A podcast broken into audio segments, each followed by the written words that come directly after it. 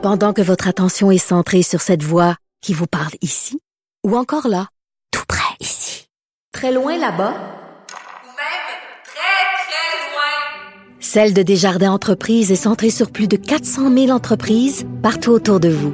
Depuis plus de 120 ans, nos équipes dédiées accompagnent les entrepreneurs d'ici à chaque étape pour qu'ils puissent rester centrés sur ce qui compte, la croissance de leur entreprise.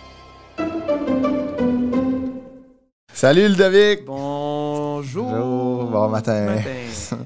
Euh, c'est peu importe à quelle heure il faut regarder ça. là. Il est peut-être le soir, il est peut-être comme notre invité, il est peut-être 2h30 du matin si tu viens de te lever. Ça pas... Moi, tu serais-tu capable de te lever à 3h du matin tous les jours? À tous les jours, non. Mettons, je le fais une fois. Ouais, parce qu'il faut que tu partes. euh, Faut que je sur parte en vacances. Ouais. Faut que je parte en vacances. ou sur un tournage qui est Ouais, tôt, tu sais, ça ou se genre à la chasse. Ah ouais. Euh, je le fais. Mais genre, je m'endors à une heure. là. Ah ouais. Quand je sais qu'il faut que je me lève tôt, je dors pas. Ouais, moi avec. Ça me stresse comme faut que je dorme, faut que je dorme, faut que je dorme, Je suis incapable. On est pareil là-dessus. Moi aussi, je suis incapable de gérer ça. Mais notre invité aujourd'hui, on était, je pense, euh, on a été très, euh, c'est très intéressant. On a Ouais. été, euh, tu sais, comme euh, François Lambert, là, on va le nommer, qui François était là. Lambert, on parle de CV, là. Tabarouette. Il- lui, il t'en a tout un, là. Ah ouais. Mais il n'y a pas eu tant de jobs. Ses, ses expériences sont, sont hyper intéressantes. Ah. Euh, c'est un gars qui voulait se créer sa Ouais. propre job, être son propre boss, puis euh, he nailed it. Man, c'est d'une résilience incroyable. De, euh, moi, je- pour vrai, j'aurais jamais été capable de gérer le stress que cette carrière-là occure. Là, le- le- L'entrepreneuriat, on est des entrepreneurs dans ce qu'on fait, là, mais Ouais, ouais. hey, Mais pas, pas perdre 50 000 en deux semaines, là, Non, non, ça. capoté. Vous allez triper sur Mais, euh, hein. euh, l'entrepreneur François Lambert que vous avez euh, connu peut-être à Big Brother ou vous connaissez euh, par... il y a eu des passes un petit peu plus euh, que les gens, tu sais, euh, étaient un peu choqués des passages de François Lambert sur les réseaux sociaux. Ouais, Peut-être que vous l'avez connu là aussi. Euh, Un super presque parfait. Un super presque là parfait, c'est vrai, c'est vrai. Euh, pour vrai, ça a été un, c'est un gars super attachant, il Ouais. est super gentil. Et pour vrai, quand il a dit je veux pas être prof, les élèves en, entrepreneuriat manquent de quoi. Ah ouais, mais ça. Ah ouais. Je pense que j'irai faire un cours juste pour l'entendre parler Ouais. de, de business encore. On a eu beaucoup de fun. Ludo, notre page YouTube. Ouais, euh, notre, euh, notre page YouTube, it's growing. Ouais, il, y grow. a, il y a plein de monde qui s'abonne. ouais, euh, les vidéos, ils prennent de, de l'ampleur. C'est vraiment le fun. Fait que continuez à vous abonner. À regarder ça, à partager, à vous abonner Like, à la subscribe chaîne. and share. Ouais, exactement, comme euh, les, les, les vrais youtubeurs font. Euh, aussi, euh, Patreon encore qui roule. Merci aux abonnés. Merci aux gens qui s'abonnent. Ça l'aide le podcast. Donc, on, Ouais. on est très contents. Euh, c'est disponible partout. Il y a du monde qui me demande euh, est-ce que c'est disponible sur Spotify? Euh, c'est disponible partout. Pense à une plateforme qui Ouais. offre des, des Ouais. podcasts. Il est là. Ouais, tu sais, pour vrai, je pense qu'il n'y a pas de plateforme qu'on n'est pas dessus. On est même sur Cube Radio. On est sur Cube Radio aussi. euh, Ouais, c'est ça. Fait que non, c'est facile à trouver. Si tu le trouves pas, c'est que ça te tente pas. C'est- correct. T'es euh, Ah oui, t'es pas obligé, mais c'est sûr qu'on va être off. Mais Patreon, euh, c'est important. euh, Ouais. tu sais, vous voyez, là, il y a des plexiglas, des micros. Euh. Ça a tous des coûts. Là. Ouais, il y a une équipe de 100 personnes en arrière du rideau aussi. Là, fait que, 100, 100 personnes, 3, 4 recherchistes. Ah ouais, 3-4 recherchistes, euh, Smoke Machine, les Stuntmen. Mm-hmm. Il y a un Stuntman. On a des, un craft, puis tout. Après, on a une loge. tu sais, fait que, On a des amandes, les fromage. biscuits, les amandes, c'est ça. C'est euh, Dom Pérignon, nous. euh, Ouais. On commence pas la journée sans avoir vu un 1922. Ouais. Ben, ça coûté cher. Bon, mais regarde, si vous voulez qu'on se paye un 1922, abonnez-vous Ouais, au Patreon, Patreon. la chaîne YouTube. Bon épisode avec François Lambert. Euh, T'es aussi euh, ludovic.ca pour des spectacles qui s'en viennent. Ouais, dev.ca. Ouais. Toi, Ouais. Christophe? J'ai pas de site encore. Christophe Duféré sur Facebook. Ok. Pas mal ça. La, la page de Midi 8, mon agence. On Son a fait agence. des spectacles. Moi, Mais- mon agence, euh, ludovic.ca. Ouais, ludovic.ca. Une couple de festivals cet été. qui- Pas grand chose, assez tranquille. C'est c'était tranquille? Mais il y a une, euh, soyez à l'affût. Au Sur pire- Christophe Dupéré sur Facebook, vous allez voir toutes mes dates. Au pire, si c'est tranquille, euh, écrivez-moi en privé. Je vais vous donner son adresse pour que vous ayez voir sa maison. Ouais. Rien qu'à suivre ma blonde, vous allez voir ma maison. Bonne écoute euh, avec François Lambert.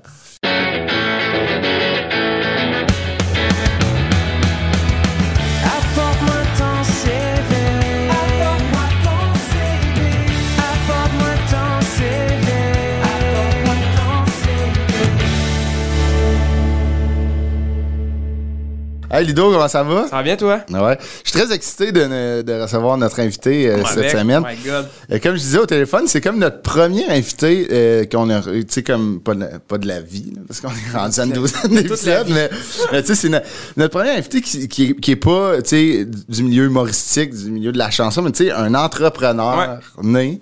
Puis c'est dans ton ADN depuis longtemps, là, on s'en est parlé hier. Oui, oui. Moi, je voulais rien faire d'autre qu'être entrepreneur. Il y en a qui deviennent chanteur, pompier, Ah joueur ouais. de hockey. Moi, c'est Business. entrepreneur. Mais vous l'avez reconnu, François Lambert. Salut François. Salut, salut. Merci de Hey. m'inviter, les gars. Mais euh, comme ça, entrepreneur, pourquoi? Pour euh, la liberté, pour faire ton horaire, pour euh, l'indépendance? euh, Ben, quand j'étais jeune, euh, ben, je voyais les entrepreneurs. euh, ben, on appelait pas ça des entrepreneurs, hein, parce que c'est entrepreneur avant c'était en construction. puis ouais, c'est des- c'était mal vu le mot entrepreneur. Mais je voulais être mon boss. On appelait ça, il faut, faut être son boss. Ah ouais. Et je regardais mon grand-père qui était son boss. Il avait l'air d'avoir de la liberté. Mon père aussi. Il n'y avait pas d'horaire de bureau. Il se promenait. Après ça, j'ai rencontré le vétérinaire qui venait parce qu'on est déménagé sur une ferme.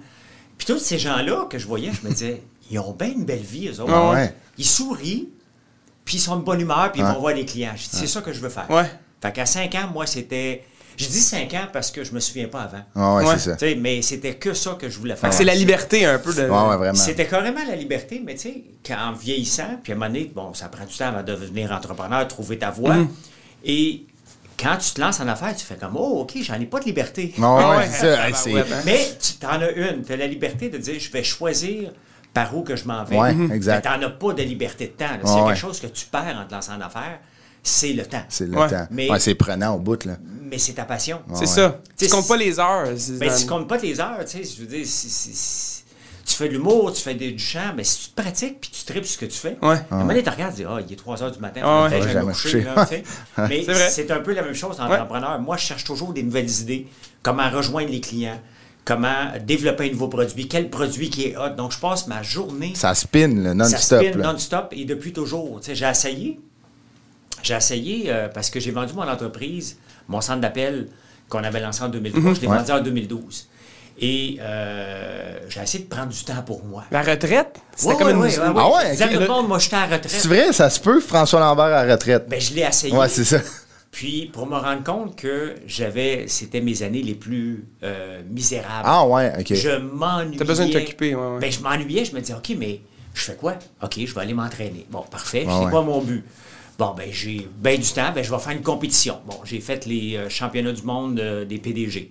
Les PDG les plus en forme de la planète. Ah Ah ouais? ouais. Ouais, C'est bien nice. Il y a une compétition de tout. Ouais, il y a une compétition de tout, Ouais. je vois ça. Mon associé dit, hey, on l'a fait dessus. Parfait, on s'est entraîné comme des fous, tu sais. Ah ouais, hein? Euh, on était 25, ils sélectionnaient que 25 parce que c'était pour. euh, c'était télévisé. Donc, OK. euh, OK. avec le parcours, il ne Ah pouvait pas avoir plus que 25 personnes. Il fallait avoir un chiffre d'affaires d'au moins 10 millions. Et moi, je suis arrivé là, j'étais persuadé que j'étais pour gagner parce que j'étais un bon coureur, Ah un bon ouais. nageur. Mais la première compétition, c'était une compétition de vélo. Et là, j'ai vu qu'il y avait Simon Lessing qui avait gagné le triathlon Hein? aux, aux Olympiques à Ok, Londres. ben voyons donc. Là, j'ai fait comme, OK, c'est quoi cette affaire-là? là? Ah ouais. C'était une compétition extrêmement tough. J'ai fini septième. Quand même, Mais hein. tu sais, ça, ça revient à la même chose que qu'être en affaires. tu sais. Je m'étais mis des objectifs sans connaître ma compétition. Ah je me disais, écoute, je suis bon là-dedans. C'est vrai que j'étais très bon coureur, Ah ouais. très bon nageur, un assez bon cycliste, mais quand tu te compares pas avec Ben les ouais. autres, c'est facile de Ouais, dire. Ben ouais. tu vas gagner. Mais non, là, après ça, la première journée, j'ai fait comme, OK. Ben oui. Euh, j'avais fini premier Spartan Race, j'avais fini euh, 11e en vélo.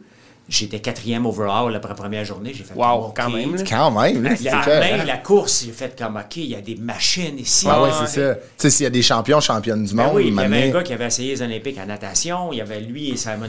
Ben ouais, c'est comme, ça. OK, il faut que je me batte contre Ouais, ça. ouais. Mais on s'adapte, on ouais. revoit nos objectifs. Mais euh, C'est un bel- une belle expérience. je ça. cherchais des nouveaux défis parce que je me disais, mais écoute, tu sais, c'est fou parce que quand, quand, quand je dis on est entrepreneur, il y a des entrepreneurs qui viennent euh, entrepreneurs parce qu'ils veulent faire de l'argent. Et Ah puis, ouais. by the way, j'aime ça l'argent. Ah ouais. J'aime Ouais. ça comme tout le monde. Ben oui, Quand j'étais jeune, là, je voulais me lancer en affaires pour la liberté, mais la liberté d'être riche. La, liberté là. financière, là. Ben oui, tu sais. Ben oui, c'est qui est normal. tu sais, Mais, euh, puis il y en a d'autres qui se lancent en affaires parce que euh, ils veulent faire que de l'argent. Ah ouais. Mais ça, t'en fais jamais assez. Puis ça, j'ai découvert ça quand j'ai travaillé au gouvernement. Travaillé au gouvernement pendant cinq ans à- avant de me lancer en affaires, Mhm. avant de venir à Montréal. Il y a une fille avec qui je travaillais, j'aimerais tellement la revoir aujourd'hui, cette fille-là. Puis à un moment donné, je disais, hey, je viens d'avoir une promotion. J'étais parti comme de 24 000 par année. On est en 90. OK. Et j'ai un nouveau poste d'analyste financier. Je gagne 42 000 par année. OK. Moi, je suis millionnaire. C'est le bout de la Ah merde, là. Non, non, non, je suis millionnaire. C'est fait, là. C'est fait. Écoute, j'ai 24 ans. Ouais. Je gagne 42 000. la 1% vie est du belle. 1%, Là, là. j'en ai assez. Puis elle me dit, François, elle, elle étudie en psychologie. Puis elle dit, euh, François, elle dit, le type de personne que tu es, tu n'auras jamais assez d'argent parce que c'est pas l'argent qui ouais, drive dans le c'est monde. ça. Ouais, c'est ça. J'ai fait comme, ben non, j'en ai assez. Ouais, ouais. Ah ouais. Puis à la fin, j'ai réfléchi, puis je pense toujours à cette phrase-là, encore aujourd'hui. Ça t'a marqué, là. Ben oui, parce que c'est vrai que c'est pas l'argent qui me définit. Non, c'est ça. Tout le long que je lançais des entreprises, ben on arrachait financièrement, Ouais, ouais, clairement. C'est difficile au début, là. Puis, puisque je travaillais pas pour l'argent, c'est comme 4-5 ans plus tard, j'ai j'ai été m'acheter une montre à 8000 pièces. OK. Vraiment, une, une niaiserie, puis j'ai fait comme, aïe aïe, ça me dérange même pas. Ah, Et ouais. c'est là que j'ai- je me suis rendu compte, OK, j'ai atteint un objectif Ouais. que je voulais d'avoir la liberté financière, mais qui n'était pas mon but. Je me suis rendu compte que c'est pas ça. Le Ultimement, c'était pas ça qui te drivait. Des entreprises, puis bon, j'ai passé par l'étape de nouveau riche, là. Ouais. Ça a duré peut-être 3 ans, 3-4 ans dans ma vie. Puis après ça, je me suis dit, c'est pas les bébelles qui me définissent, Ouais. c'est pas l'argent. Mon but, c'est de bâtir. Je Mhm. suis un bâtisseur et je vais rester bâtisseur toute ma vie. C'est ça. Mais il y a de quoi de- il y a de quoi d'impressionnant, tu sais, admettons, si on, on, on, on se colle à ton CV, là, tu sais.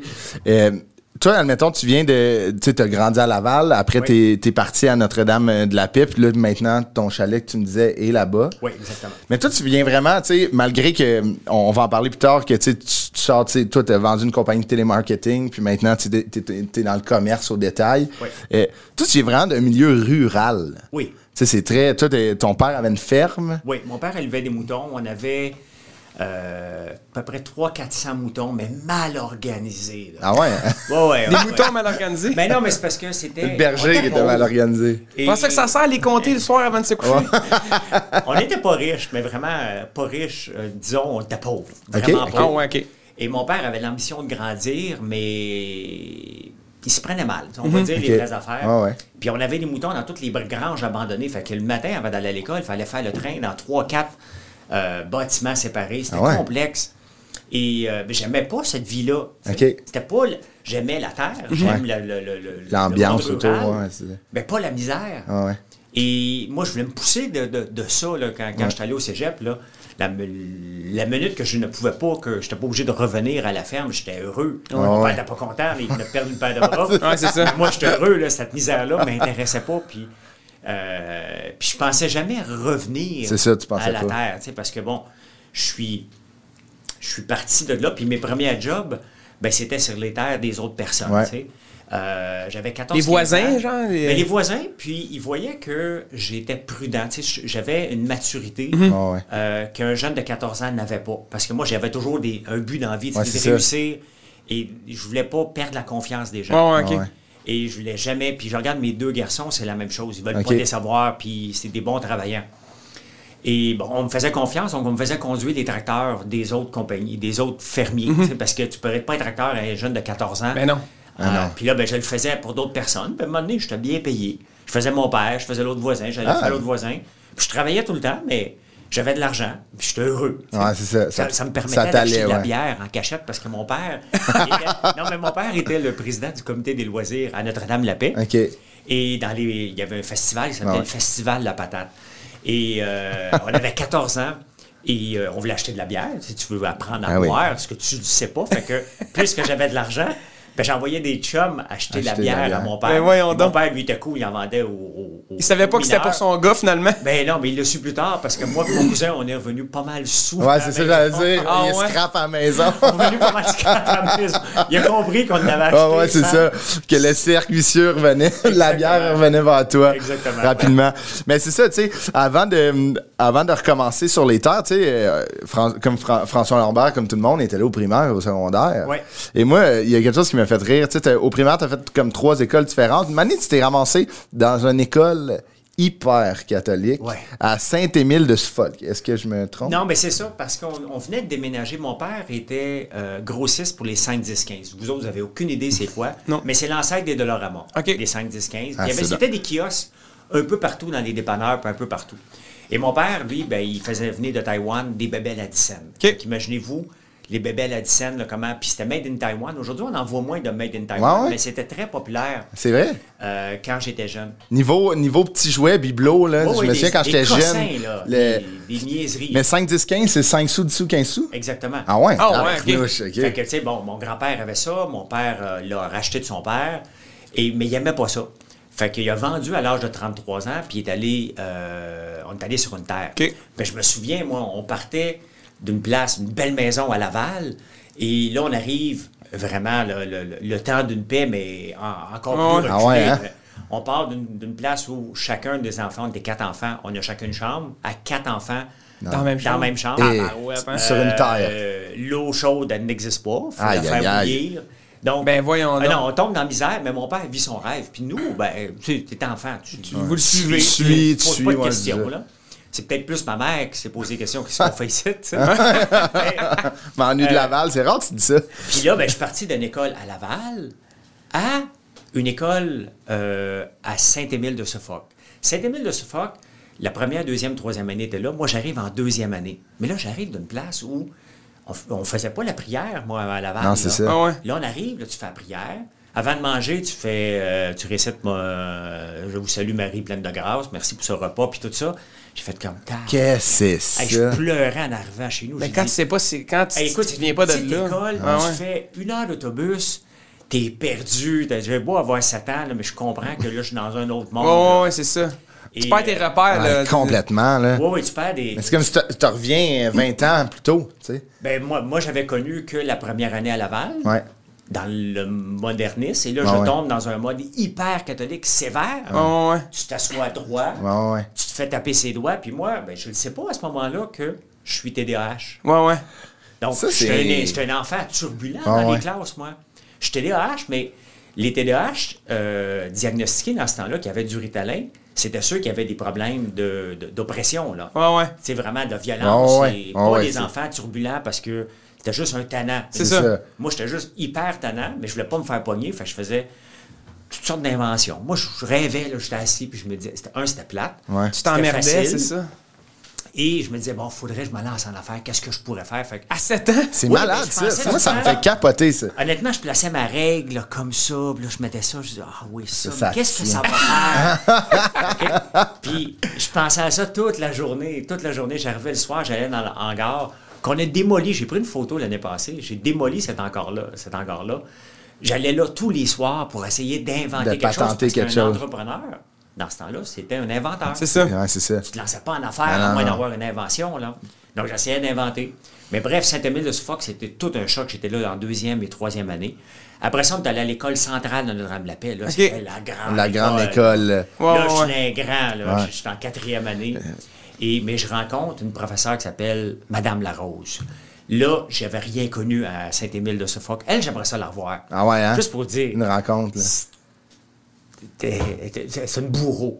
Tu sais, les règles en bois avec Ouais. la Ben, chose ouais. de métal, mais elle tapait pas sur le côté qui pliait, là.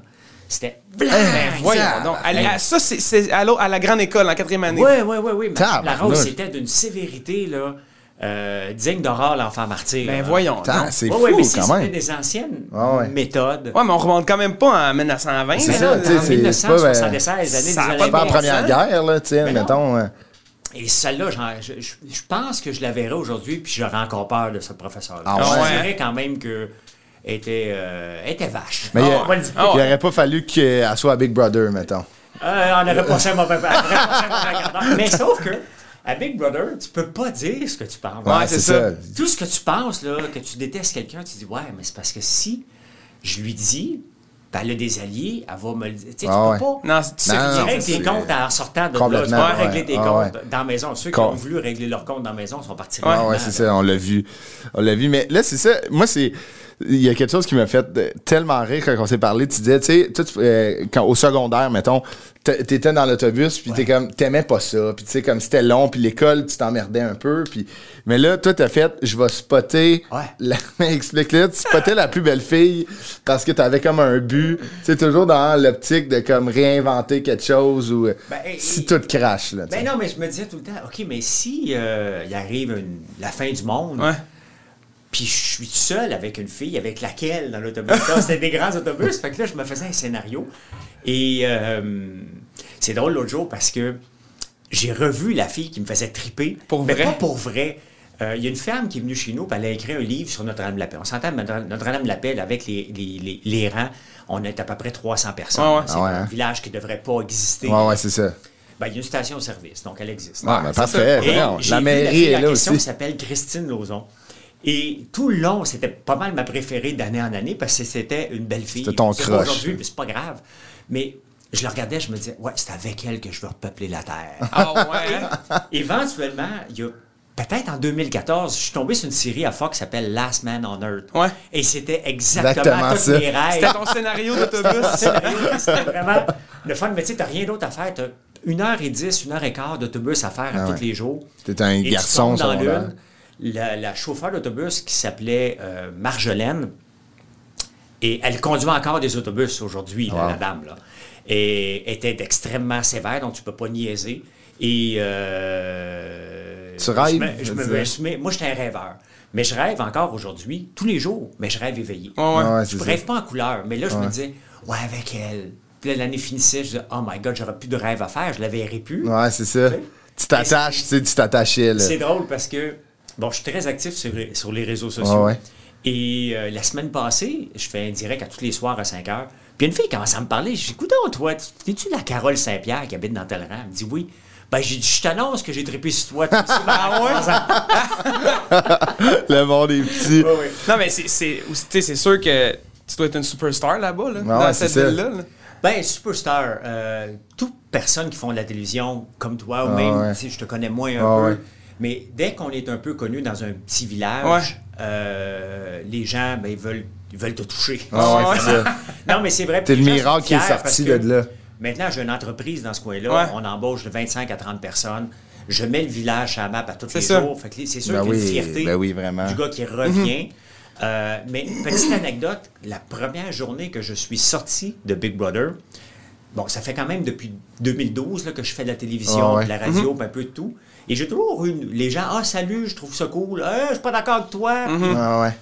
Mais en sortant de Big Brother, la première journée, j'étais allé faire mon épicerie. Impossible. Ah ouais, ouais, hein? hein? Ah, non, là, c'était un autre niveau parce que là, les gens, euh, ils m'ont vu tout l'hiver. Ah ouais. Qu'ils se sont comme Ah ouais, appropriés. Écoute, C'était euh, intense, drôle. Ma blonde est partie faire l'épicerie, puis à la fin, ben, je allé la rejoindre dans l'auto. pour vrai, hein? J'étais incapable d'avancer. Mais c'était le fun. Surtout le fun. timing, tu sais, le timing de pandémie, tu sais, les gens étaient comme rivés sur leur TV. Ben Big oui. Brother a amené, ouais, c'est ça, c'était immense, tu sais, fait que Ben oui, puis les gens, on était proches, puis là, tu sais, Ah ouais. on est en bobette, on, est, on Ah ouais. souffle, on rit, on pleure. Ah ouais, les gens sont. Ouais. on- on- Ben, c'est une télé-réalité. Ah ouais, c'est ça. Puis ça, a été un Mais normalement, là. tu sais, les gens en campagne sont toujours. Euh, un peu euh, c'est- ben, tu les gens à Montréal sont plus détachés. Ils te Ouais. reconnaissent, mais ils font un semblant. Ah ouais. Que, euh, Mais ça dérange Ben, c'est pas. parce qu'il y a tu plus d'offres. Ouais, ben oui, c'est c'est ça. Tandis qu'en campagne, pa- dans toutes les places où je vais donner des conférences, c'est sûr que si je vais prendre une bière après, C'est quelque ça. part, c'est la folie, mais c'est Tu correct. peux t'en faire, tu peux, tu t'en fais payer une vingtaine. là. Ouais, t'es Oui, pas obligé de oui, demander à tes amis qui l'achètent à ton père, là. Tu Non, tu non, vas t'en faire payer. C'est un problème parce que quand je fais les salons du livre, surtout au Saguenay, ben, je vais toujours manger à la même place Mhm. après. Et j'ai dit au serveur, maintenant, quand j'arrive, je dis, garde tes shooters, là, mets-moi de la liqueur là-dedans. là. Ah, ouais, Ah, c'est ça. moi, je ben ouais, conduis mané. après, je peux pas me taper 25 shooters. Non, Ben non, c'est ça. tu C'est sais. que. Tu sais, l'in- l'intention est bonne, mais de m'amener. Ben oui, mais c'est ça. Les gens sont gentils, mais je peux pas me c'est ça, je comprends. Et après, le secondaire, t'étais là au cégep, puis toi, t'es rentré, euh, ton premier, tu sais, tout dans l'optique que tu voulais travailler, euh, tu sais, comme... euh, entrepreneur. en- entrepreneur, ou tu sais, dans le temps, inventeur. Premier rêve de job, c'est, tu l'as dit au début, vétérinaire. Oui. Tu sais, c'était, c'était ça ton but. Ben oui, parce que je viens d'une ferme et le premier, euh, à part mes- mon père et mon grand-père, que je vois comme entrepreneur, c'est le vétérinaire qui vient. Et le monsieur, c'est un Yougoslave. Ah ouais? Oui, oui, et une grosse voix. Et lui, il est toujours de bonne humeur, il fume des cigares, mais toujours de bonne humeur. Est gros, OK? mais c'est sa joie de vivre qui m'impressionne. OK. Puis aussi, il y a une anecdote que je t'ai pas dit en pré-entrevue, je voulais la garder pour ici. Wow! il, arrivait tout le temps, puis il me disait tout le temps, tous les fois qu'il venait, OK? Combien pour le petit garçon? Ben oui. Voyons donc. Là, mon père, il disait, ben, on va négocier ça pendant que tu t'occupes des moutons, puis Ben on voyons donc. après. Fait que moi, là, je suis là, j'ai 10 ans. Il y a un monsieur qui veut m'acheter. mon père, il dit, on va en discuter tantôt. Ça a duré peut-être pendant 3-4 ans. Ben voyons J'avais donc. un capoté. la chienne qui m'achète puis qui part. Ben voyons donc. Tu sais, aujourd'hui, c'est le genre de joke qu'on peut pas faire. Ah ouais. Mais il faut se remettre en contexte. Ben C'était oui. drôle. Puis je me disais, ah, OK, le gars, là, il vient nourrir les moutons. Il est de bonne humeur. Il fume des cigares. Il veut m'acheter. Il mange ce qu'il veut. l'argent. Puis mon père, il donne de l'argent en partant. C'est la vie. Ah réglée, c'est ça. À part acheter des enfants. là. Ben, tout a un prix, hein, dans ce cas. fait que je trouvais ça cool. J'étais au cégep. Et euh, euh, ben, tu pars de la campagne drillé par tes parents. Ben ouais, dire. complètement. Et là, tu arrives en ville et j'étais à Gatineau, dans un environnement lousse. Ouais. J'habite chez un joueur de hockey qui, euh, qui joue pour les Olympiques de Hall. Et c'est l'année de Luc Robitaille, Ah ouais. pour ceux qui connaissent le, le- Les grandes années, ouais. et euh, ils finissent bien ben trop de bonheur la saison. Ils font pas les séries. Le party point. Fait que moi, je ne vais plus à l'école. Fait que là, je me rends compte qu'étudier pour vétérinaire, ça devient impossible. Ouais, et de trop. deux, il faut le dire que j'étais toujours drivé. Tu sais, j'ai parlé des filles dans l'autobus. Mhm.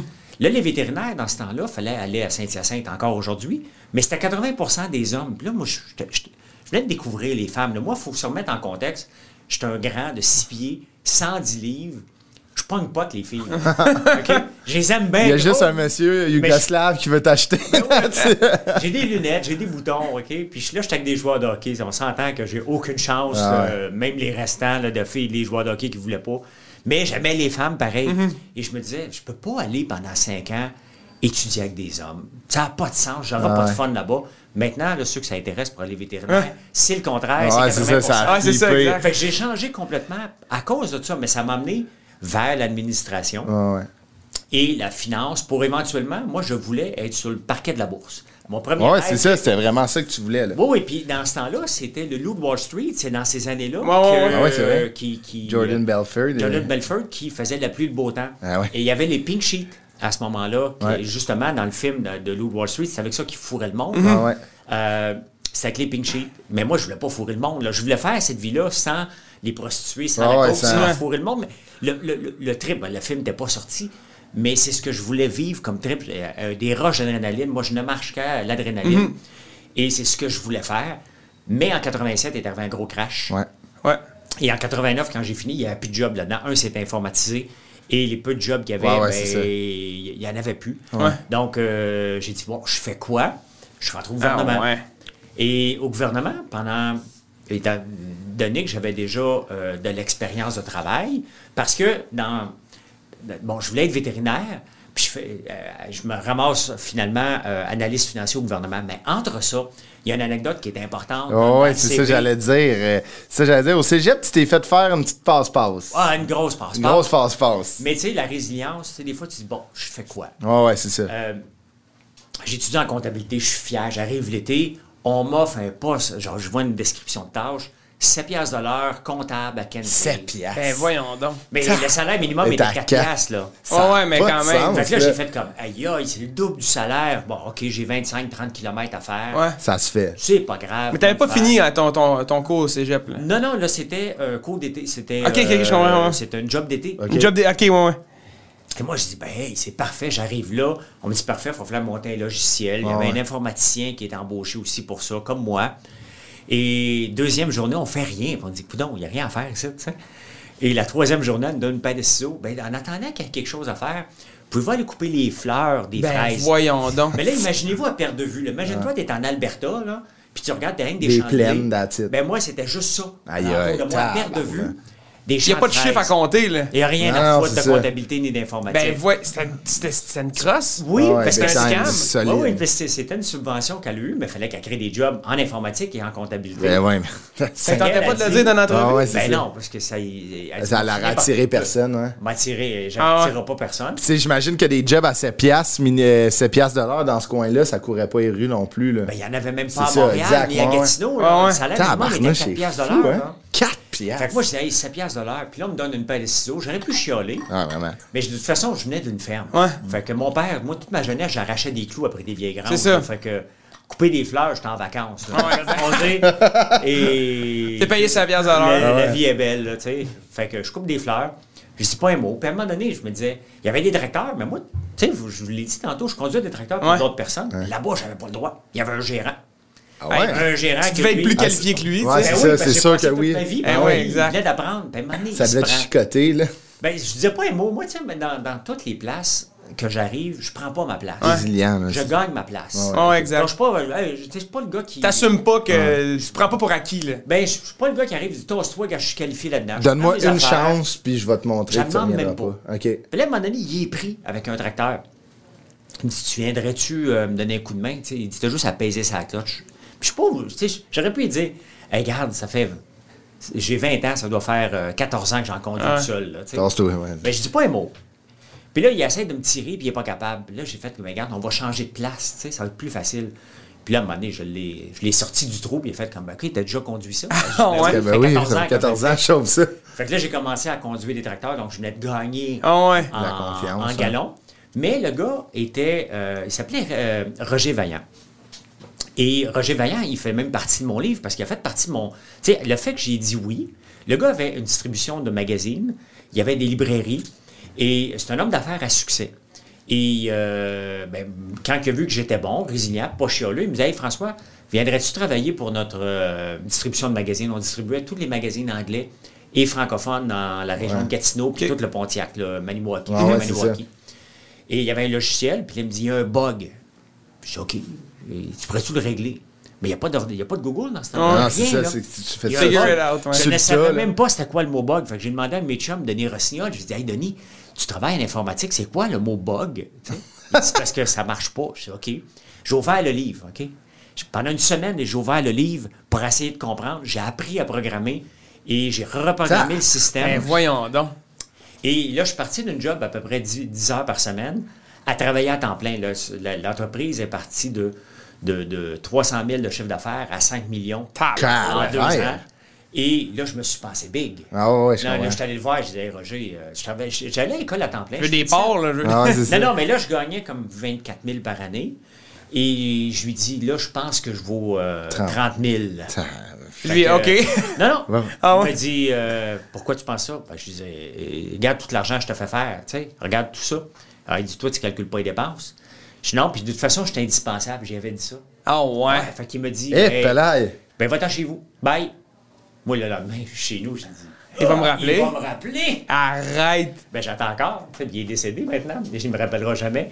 Mais j'ai eu ma première leçon de faire OK, c'est sûr qu'une entreprise peut dépendre d'une Ouais, ouais. personne ou l'autre. Ça se peut qu'elle n'arrache. Ouais, ouais, clairement. Mais il n'y a jamais personne qui est indispensable. Non, exact. Non, c'est Et ça. ça, je l'ai appris tôt dans, dans ma carrière, et tant mieux, je le remercie pour ça. Puis même aujourd'hui, je l'utilise quand les gens se pensent indispensables. Ouais, ouais. Je dis, ben, pars en vacances, tu vas le voir, c'est indispensable. C'est ça. Ah, c'est tellement. Mais c'est bon, ça, hein. il y a de quoi, je trouve qu'il y a de quoi de beau, tu sais, tu dis que de, tu sais, de partir en affaires, c'est dans ton ADN, puis c'est comme cette personne-là devient comme le- la première personne que tu vois que le- la- son entreprise grossit, marche. Fait que tu sais, comme, j'imagine que tu t'es beaucoup fié à lui, tu sais, de comme, moi c'est comme ça, ben tu sais, pas, t'as ce sentiment de liberté-là que toi tu veux faire tes affaires, mais tu sais, c'est la première fois que t'as comme un modèle Oui. qui que c'est plus tangible que, mettons, ton père sur la ferme ou, euh, tu sais. Mais là, c'est parce que je vois un entrepreneur qui me ressemble. Ok, ouais, un bâtisseur d'entreprise. Et qui laisse de la liberté aux gens. parce ouais. que, tu sais, pour bâtir des entreprises, tu peux pas le faire toi-même. Mais non. faut que tu laisses de la liberté aux gens avec qui Clairement. tu travailles. Puis il m'en laissait quand même énormément. Et j'étais responsable d'avoir monté tout ce réseau-là. Ah oui. Mais c'était pas mon entreprise. Puis il me payait déjà bien compte Ah tenu des ça, circonstances. Et il avait pas aimé que je j'aille le menacer. Ouais, ouais. Je comprends. J'aurais pu prendre L'arrogance, une un autre peu, approche. ouais. Ben, c'est ça, j'étais devenu arrogance. Et la- il y a toujours une, une mince ligne entre la confiance et l'arrogance. Absolument, confiant dans la vie, mais dès qu'on tombe dans le côté arrogant, Ouais. ben, tu perds beaucoup. C'est ça. Et j'étais tombé dans le côté arrogant quand j'étais le voir. Mm-hmm. Puis il me dit, ben, out. Ouais, c'est ça, va-t'en. Puis. euh, C'est quand même une claque dans la face, là. Quand, c'est quand- une claque. Parce que j'imagine que tu pensais réellement C'est ça, que t'étais. Ah, j'ai non, moi j'étais. T'étais convaincu. Toi, dans ta tête, t'allais l'avoir le 6 000 non. de plus, là. Puis même à ça, il m'en offrirait plus, là. Ok, ok, euh, ok. C'était des ouais. peanuts que sais, il faisait un deal. je faisais un deal, mais c'est pas, c'est pas comme ça que ça marche. Et, et tu sais, dans la croissance, tu sais, il faut payer nos employés très bien. Ouais. Et moi, c'est ma philosophie Ouais, ouais. euh, de bien payer les employés. Mieux, si on peut, que la compétition. Ouais. Mais à un moment donné, une, une entreprise, pour grandir aussi, se doit de faire des profits, Ouais, se doit de réinvestir.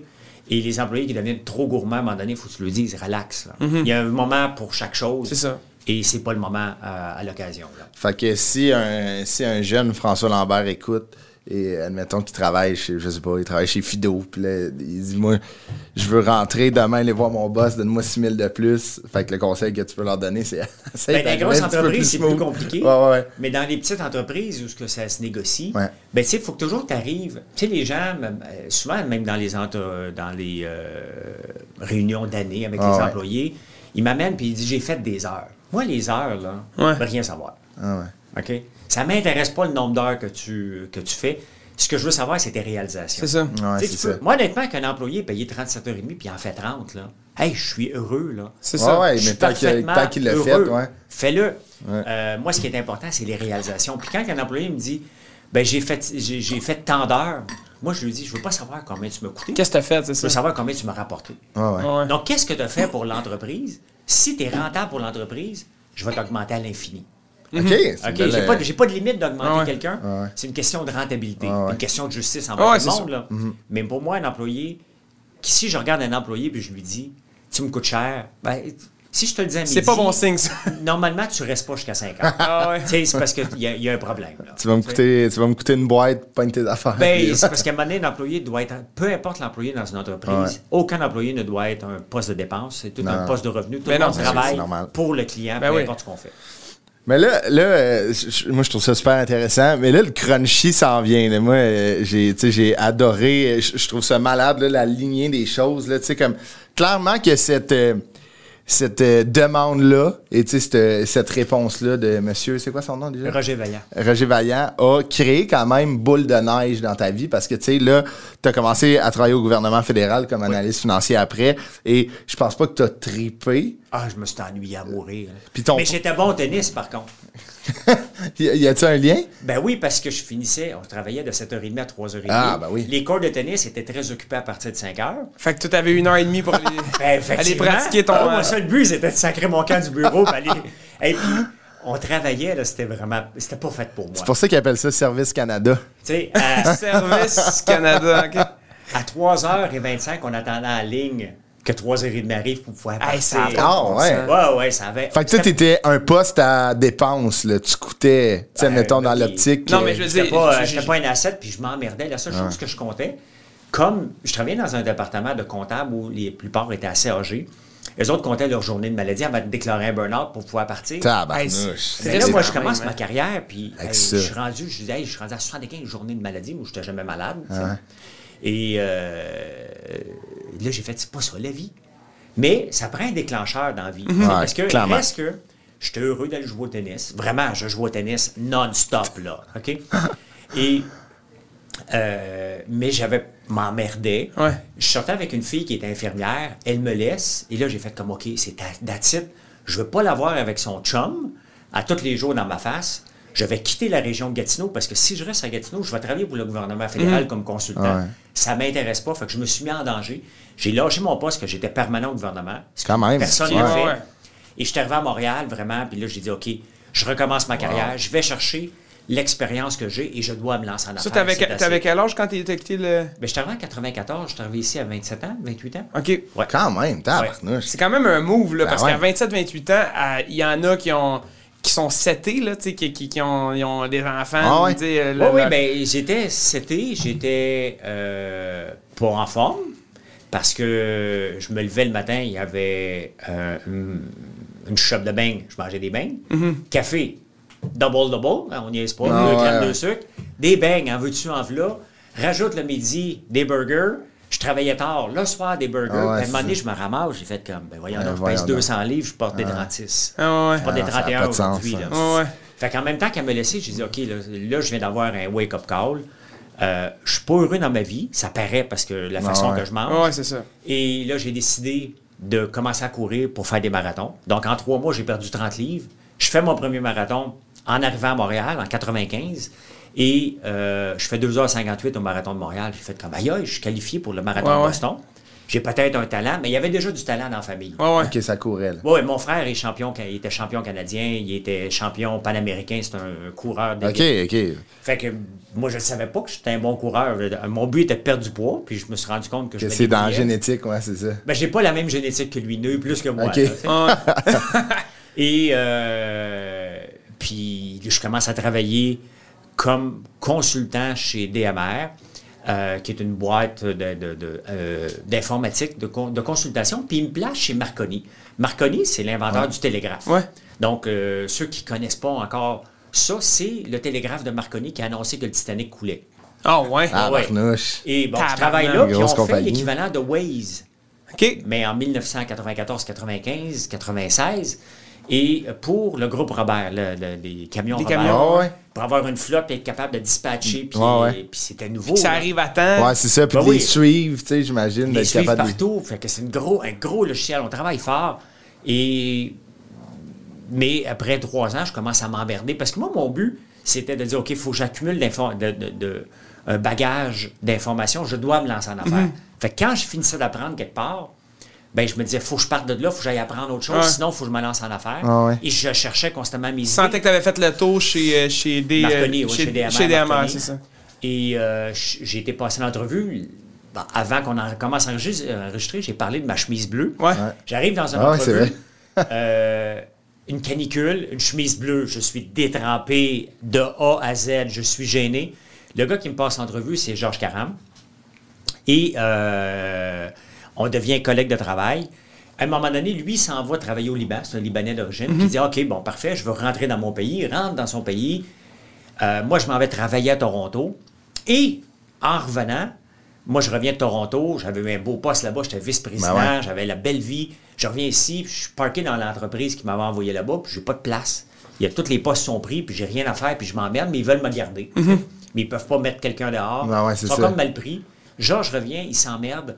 Là, on se regarde. On dit, ben là, on se lance en affaires. C'est là, là. Le C'est trigger. là, là, là, c'est le trigger. C'est le déclic. Parce que là, moi, ma blonde est enceinte, je viens de m'acheter une maison, lui a deux jeunes enfants, là, ça presse. Ah ouais, c'est faut là, là. trouver Ouais. une idée, peu importe laquelle. C'est. Et on trouve l'idée du siècle. C'est d'utiliser la voix pour aller sur Internet. Ce que Siri fait, ce qu'Alexa fait aujourd'hui, on le fait en l'an 2000. Et C'était on était vraiment précurseur au banc. Euh, ouais, c'est ça, exactement. mais trop.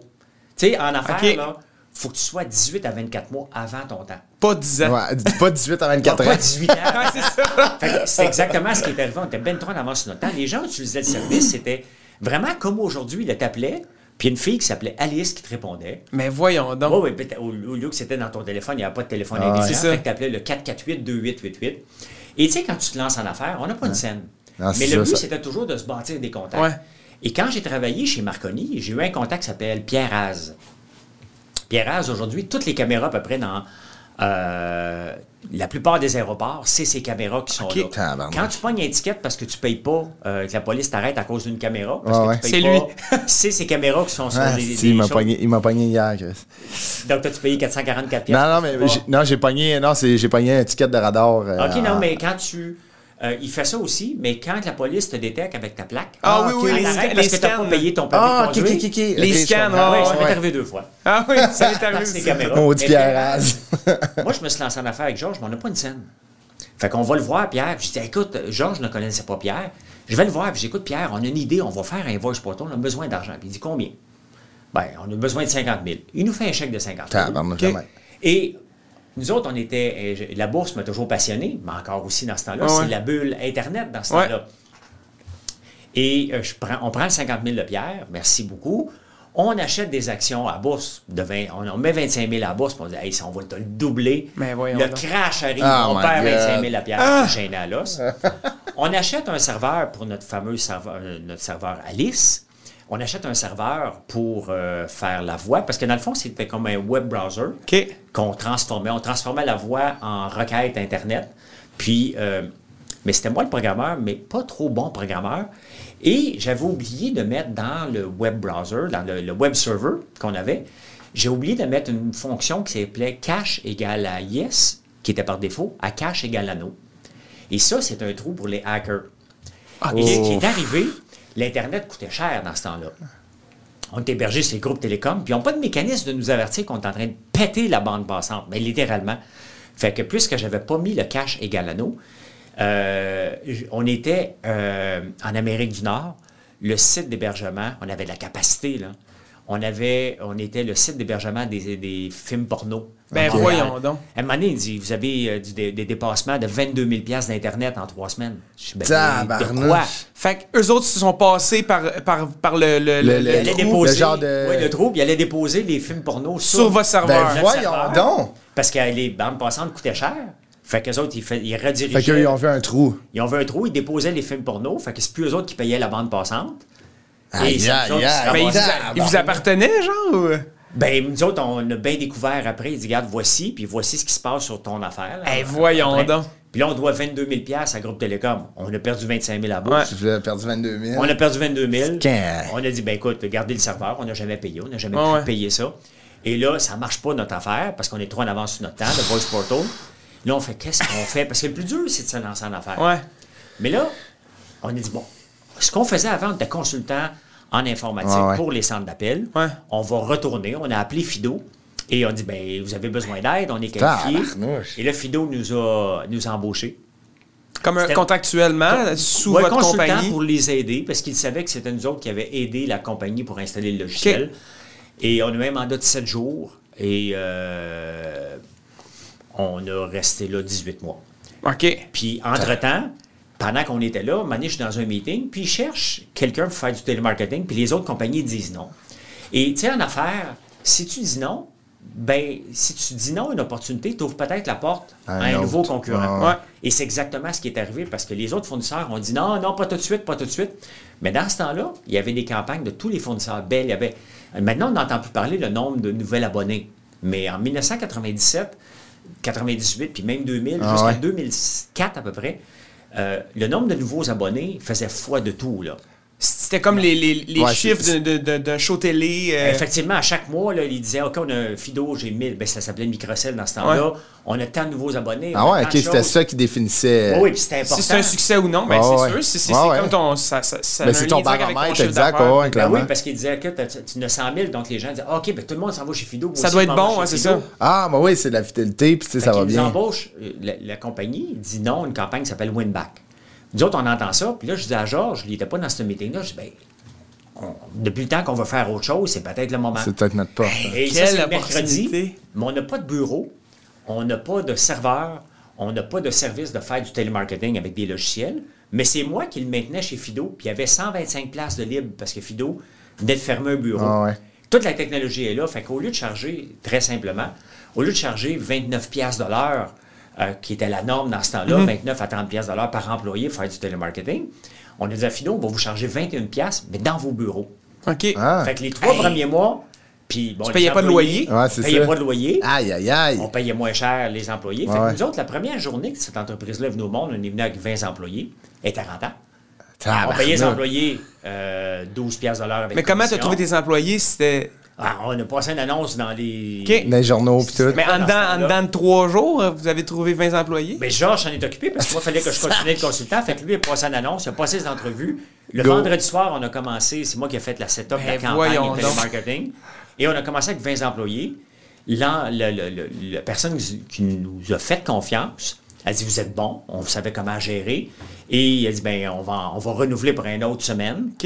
Et là, à un moment donné, à Noël, il dit ben là, vous devrez penser à aller chez vous parce que là, on- vous êtes rendu à 180 employés. Ben voyons. Fait donc. faisait plus juste du télémarketing. c'était rendu plus on gros faisait le service à la clientèle pour eux autres. OK. Et pendant un an et demi, on a fait que Fido. On avait peut-être 300 employés.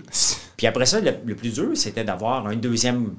Bureau. deux- non, non, mais un deuxième client. Contrat, ouais. Entre-temps, on avait ouvert un bureau à Saint-Jean, Nouveau-Brunswick. OK. Et là, à un moment donné, Bell, on, on rencontre euh, Bell, on gagne l'appel d'offres, donc on a 300 nouveaux employés. Le mois après, Vidéotron. Et là, on venait de lancer une entreprise qui en Mais tout ça en dedans deux, trois, en dedans de trois jours, là, quand tu as eu le, Oui. Le, au mercredi à vendredi soir. Le mercredi à vendredi soir, on venait de créer une entreprise. Et Atelka, elle s'appelait Atelka, cette entreprise-là, le point n'était pas incorporé. Là. Fait qu'on payait les employés par notre autre compagnie de technologie qui s'appelait Aiva Technologies. Qui était le serveur avec les films de, de Oui, c'est porn ça. dessus. Ah, ouais, Ouais. c'est le trou noir, le trou du trou. on n'a jamais fait ça, mais on, a- on faisait de la- on, on s'est bifurqué pour faire des logiciels de centre d'appel. OK. OK. Et euh, Fait que c'est la, maintenant, c'est- on est c'est encore le même- là. c'est- le- la, même, la même incorporation que vous avez switché. Ben, ben, les employés étaient payés par Aiva, puis le nom de la compagnie, on disait que c'était Atelka, mais on n'était pas sûr que c'était pour toffer. Fait Ouais, un c'est nouveau ça. moyen qu'on a attendu. Ah ouais. Puis là, Noël, on a dit, écoute, il faut commencer à informatiser les chèques de paye. 180 chèques de paye à Hey, Aïe, aïe, aïe. Et le moyen n'était hein. pas créé, fait qu'on a tout créé ça par la suite. Et l'entreprise venait de venir au monde. Et euh, moi, j'ai travaillé dans cette entreprise-là jusqu'en 2010. En 2010, je n'avais pas encore vendu, mais j'étais écœuré. OK. Plus C'était pas, capable. c'était pas ça que j'aimais faire. J'étais pas un opérateur Ah ouais. d'entreprise. Je suis bon opérateur, Ah ouais, ça marche, là, clairement. là. mais j'aime pas. Je me lève le matin puis je m'emmerde de répéter la même chose. C'est ça. Moi, faire la même chose de jour en jour, c'est pas fait pour moi. Non. Fait que je suis allé voir mon associé, je garde, euh, faut que je m'en aille chez nous. Moi, je, je suis plus un asset pour la compagnie. Ouais. Fait que euh, je suis parti chez nous. Puis après deux ans, on a eu une offre d'achat puis on l'a vendu. Ah, ah. Man, ça n'a pas de sens. Ça me, ça me fait c'était le goût de la mais, euh, mais tu sais, si ça n'avait pas été vendu, j'aurais eu des dividendes. Fait ben, que de créer cette entreprise-là, ça a coûté zéro. Parce ça que. coûtait zéro. Mais la plupart de mes entreprises, ben, je dirais pas la plupart, toutes mes entreprises ont coûté zéro. Ouais. J'ai jamais lancé une entreprise avec l'argent. Puis C'est, c'est ça, c'est- ça, ça, moi, ça me fascine. C'est même Ben, la dernière aujourd'hui là, qu'on, est rendu avec un chiffre d'affaires qui, a fra- qui est proche du 7 chiffres. Ouais. Ça fait deux ans, on a commencé à vendre du sirop d'érable Mhm. en ligne. Et j'ai parti ça avec zéro dollar. Moi, je suis pogné avec 1000 gallons de sirop d'érable dans Ouais. mon garage. Je sais pas quoi faire. Ma blonde a dit, ben, on devrait créer un site web. Parce que c'est chez vous, t'as des entailles. puis, euh, Ben, je fais ça pour le fun, mais tu sais, j'en fais plus que pour le fun. là. Je faisais 400 gallons par année. Fait que, combien d'entailles que t'as chez vous? Je n'ai à peu près 3-4 000. là. Tabarnak, Quand même, là. ça Ben, a moi, je faisais ça pour le fun, puis je me dis, ben, je vais en vendre une coupe, puis là, euh, je me mets sur le bord du chemin au printemps, puis là, à un moment donné, ça n'a pas de sens. Le monde arrête pour une canne, là. Ah ouais. Ah, c'est ça. Fait que là, j'ai fait comme, OK, ça marche pas, ce modèle d'affaires-là. Et on décide de vendre en ligne. Je dis, ça marchera pas. Ah, ben oui, ça a marché. On a Ah vendu ça- 1000 gallons en trois semaines. Ben voyons. Cinq. Et donc. là, l'entreprise venait d'être lancée, tout OK. simplement. Mais là- Encore aujourd'hui, il n'y a pas de financement. On s'autofinance à mesure que C'est ça. Mais là, C'est- avant qu'on avant qu'on tombe dans françoislambert.one, là, euh, moi j'ai une couple de questions là, parce que ça a déboulé là, puis si je t'en flabbergasté là, si, ça n'a aucun bon sens. Entre le 22 000 que tu as perdu, là, tu sais, admettons Oui. euh, que M. Az vous a prêté, tu sais, puis là, tu avais déjà perdu un 25 000 à la bourse, vous Oui. n'avez plus une scène. Non, plus une scène. C'est quoi ton tu sais comment François Lambert est dans sa tête? T'es-tu Le state of excuse-moi mais t'es-tu complètement décalcé ou t'es comme on va trouver? Euh, moi, je suis jamais décollissé longtemps dans la vie. Ça n'existe pas parce que là, je me dis, OK, bon, on vient de faire une gaffe. J'ai encore la matière grise. Je suis capable d'aller gagner ma vie autrement. Je retourne pas travailler pour quelqu'un. Fait que là, j'ai été consultant. C'est pour ça que je voulais faire parce que dans ma philosophie d'homme d'affaires, faut facturer quand on dort. Mais quand tu es consultant, ben, tu. T'as besoin d'être Ouais, là. c'est ça, faut T'as que tu besoin sois là. d'être là. Ouais, ouais. Tu sais, je donne beaucoup de conférences. Bon, les conférences, c'est payant. Ouais, ouais. Mais je me présente. Faut que tu sois là. Ouais, c'est ça, exact. Là, vous faites des spectacles, c'est la même Ouais, affaire. c'est la même affaire. Donc, moi, je me disais, non, il faut que je facture pendant que je dors. Donc. Facturer pendant que je dors, ça prend comme le centre d'appel. Un. faut que ça roule, ouais. Fait que, non, moi, je je suis dit, bon, ben, OK, parfait, on va retourner travailler pour quelqu'un, puis on va se mettre de l'argent de côté. OK. Donc, on, on se gardait pas un gros salaire, on facturait quand même beaucoup. là. C'était 2000 pièces par jour. OK. Au lieu de, de jouer aux riches, on mettait ça de côté parce que notre but, c'était de, trouver une autre Ouais, idée. ouais. Et même encore aujourd'hui, il n'y a rien qui me met à terre, moi. Ouais. Tu sais, Je peux, ça peut arriver pendant quelques heures, Ouais. mais pas longtemps. Puis comment je fais? Ben, euh, le sport m'aide beaucoup. Ouais, ouais. Le sport, là, quand je vois là, que je suis une fuse qui est sur le bord de sauter, là, que je suis plus capable, que je prends du t'en vas courir, Je m'en euh, courir. euh. Penses-tu que le, le- le sport, ça a aussi. euh, sais, la résilience, quand tu, quand, t'es en quand tu te sens moins bien en train de courir, ben, tu sais qu'il faut que tu finisses la course quand Ouais, même. c'est ça, faut T'as aller pas le jusqu'au choix. bout. Ouais, C'est- Il y, a- exact. il y a beaucoup de parallèles à faire avec le sport. Là. Nous, on a joué Ouais. au hockey souvent. Puis, tu sais, justement, une entreprise, c'est un- c'est un- c'est un- une une affaire d'équipe. Ben tu oui. De pouvoir déléguer aux gens plus compétents que toi dans certains domaines. Ouais, ouais, complètement. Il y a beaucoup de, pa- de liens. Là. En tout cas, moi, je trouve Ben que oui. le sport puis le- les affaires, il y a, il y a- il y a beaucoup de parallèles. Là. Ah ouais, Ben, tu le sport fait partie de ma vie autant que de manger, Ouais, autant que ça. jeûner. Euh, pour moi, j'ai besoin de ça. Et pour moi, ça, ça m'a aidé beaucoup, beaucoup, beaucoup. La course, la natation, le, le- le triathlon. Et tout Le dépassement de soi-même. Ben ouais, c'est ça. Ben, à un moment donné, c'est parce que tu dis, OK, regarde, je suis plus endurable, je trouve pas de solution. Je vais aller faire autre chose. Ah ouais, à un moment donné, tu clairement. es en train de courir, tu dis, yo, mon post-it, si je l'ai Ah ouais. Ah bang. ouais. Ou des fois, tu chicanes, c'est pendant que ton partenaire ou ta conjointe, puis là, t'en vas courir, mais toi, tu reviens tes zen. tu sais. Hey, là, ben, elle est encore en Ouais, c'est C'est ça, ça va. Faudrait que tout le monde aille courir. en fait, il n'y aurait pas de problème. Il n'y aurait pas eu de Deuxième Guerre mondiale. Tout le monde avait fait Hey, on va-tu jogger en 15 minutes? Il n'y aurait rien eu. Mais tu sais, là, admettons, ça, c'est arrivé. Perds tout, t'es tu t'es décalé pendant une, deux heures, va courir, jouer au tennis, puis ça revient. Oui. Euh, là, cette opportunité-là qui arrive là, tu de- avec euh, ton, ton, euh, ton partner, l'affaire mercredi, Oui. euh, tu dis oui à Fido, vendredi soir du sport. Oui. Hey, moi, ça me donne le vertige juste à t'entendre. C'est me exactement ça que je. Ma question est t'étais-tu. Tu sais, c'est sûr que t'es nerveux quand même parce que t'es comme c'est une belle. Tu C'est une belle opportunité. Tu je veux pas, pas nerveux comme je me fais pas confiance, mais plus je suis fébrile parce que c'est peut-être ça tu qui va faire que. C'est comment tu te sens? T'es comme. Je sais pas, que- euh, parce que pour moi, être entrepreneur, c'est d'avoir une belle naïveté. faut être Ouais. naïf, Ouais, ouais, ouais, constamment. Ouais, c'est bien dit. Et pour moi, c'est juste, OK, il y a une opportunité, Mhm. on va la livrer. That's it, là, c'est, je suis un robot. C'est un autre date. Tu C'est une date avec la vie que là. Exactement. Là, il faut livrer ça. Et je suis pas en train de penser que je suis en train de bâtir un empire. Ouais, ouais. Je le sais pas. OK. C'est ça. Je le sais pas. J'ai pas assez d'expérience comme entrepreneur à ce moment-là Ah pour ouais. penser que je tiens dans mes mains. Et surtout que dans ce temps-là, les centres d'appel s'en allaient vers l'Inde, Ah le ouais, Maroc, tout- ouais, la. Tunisie. Tout partait, Ah ouais, exact. Et nous, on était à contre-courant à s'installer ici, puis on dit, ils vont revenir ici. Ben, c'est ça, on était en avance de 24 mois, comme Mm-hmm. Ah je ouais. l'ai dit. Et pendant que les autres partaient, nous, on s'est installés ici. Il y avait des faillites à tour de bras dans les centres d'appel, parce que Montréal était euh, la mecque des centres d'appel à un moment donné. Il y avait des subventions. ok, là. ok, ok. Oh, oui, le gouvernement donnait des subventions pour les centres d'appel. Toutes les pas. compagnies venaient s'installer Ah ouais, ici. là. Oui, oui. Ah ouais, c'était- c'était c'était la place. C'était la place. L'argent que euh, euh, va dans les jeux vidéo en ce moment, Ouais. Ouais. ben c'était ça dans les Ah années ouais, Pour les centres 90. d'appel, ça. Ah ouais. il y avait, Wow. c'était la mecque de, de, pas. de- de l'Amérique du Nord Ok. était Montréal. OK, tabarnouche. Et euh, bon, après ça, ils se sont rendus compte que c'était pas des emplois payants, il y Mhm. avait beaucoup de taux de roulement. Fait que le gouvernement, quand on s'est lancé, le gouvernement a arrêté de donner des subventions. Je les aurais bien pris. Ah, c'est Ah ouais. Surtout Bon timing. Ah. Dans ce temps-là, les gens facturaient jusqu'à 45$ piastres de l'heure pour un employé. Quand on s'est lancé, nous autres, c'était à 30$ piastres de l'heure. Quand j'ai fini, deux ans plus tard, on chargeait 27$ piastres de l'heure. Ok, le salaire minimum était monté de 8 à 12 en- en- entre-temps. là. Tabarnouche. Fait que, mais, Fait que les gens étaient bien mais pour moi, Pourquoi? Parce que ça s'informatisait? ben, parce qu'il y avait de plus en plus de concurrence. Puis Ouais, les marges ok. étaient de plus Ah en ouais, plus petit, ouais. Le marché était divisé. Mais pour moi, c'était pas. C'est, regarde, je sais que je vais le livrer. Je- j'ai une belle naïveté de dire écoute, on est préparé, on est capable de gérer des gens, on connaît comment ça fonctionne le centre d'appel, donc on va le gérer, puis on va le réussir. C'était comme ça que je le pensais, euh, parce que j'arrive jamais pas préparé. OK, ouais, Moi, j'arrive pas pas préparé. Si tu me vois une compétition, dis-toi que j'ai, je pense être capable de battre au moins le groupe d'âge dans lequel je suis. Ah ouais. J'arrive toujours préparé dans toutes les affaires. Et pour moi, ce qui m'a toujours tapé ses nerfs, quand- surtout quand, quand on est devenu très gros, puis là, il y a un VP. Moi, j'avais besoin des chiffres le matin. Ouais, ouais. Parce qu'il faut, faut que j'appelle Belle. Belle veut savoir. Puis comment ça a été hier, combien d'appels vous avez reçus, combien vous appelez. Puis moi, un VP qui arrive, il dit Ah, pas le temps, il problème à Hey. la maison. Hey, comment, t'es payé 250 000 par année, t'es Ah. un VP, là, tes excuses, là. On va le faire, moi. Ben regarde, euh, lève-toi plus tôt, lève-toi plus tard. Tu veux être VP, ça Ouais, vient ça. avec Ouais, la charge, préparation. ouais. Il n'y a pas d'excuse. Non. Moi, j'en ai pas d'excuses. On est arrivé préparé. Mon partenaire pense comme moi, puis c'est pour ça qu'encore aujourd'hui, euh, 24 ans après qu'on se soit rencontrés, on est encore amis ensemble. On s'écrit presque à chaque jour.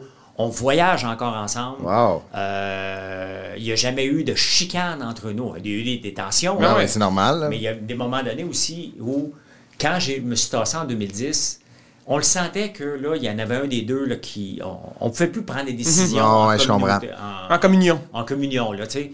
on savait qu'à un moment donné, c'était pour briser cette Ah harmonie-là parce que là, on avait confiance en nos moyens chacun. C'est ça. Ah ouais, Et on voulait plus laisser de la place à l'autre. je comprends. Puis euh, c'était parfait. une, c'était une bonne affaire que. C'est une Ah bonne ouais, affaire ouais. que je me tarde. Prendre Prendre un peu de step recul. back, ouais, c'est ça. Oui, parce qu'à un moment donné, il faut que tu te rendes compte. Puis aujourd'hui, Mais ça prend de la maturité quand même pour, pour faire un move comme pour faire un move de, de, de, de le prendre sur soi. là, Ah tu sais. ouais, clairement. Oui, oui, puis ça, ça me tentait plus de toute façon de faire ça. J'avais été bon pour l'entreprise. Là, je commençais à être nuisible Mm-hmm.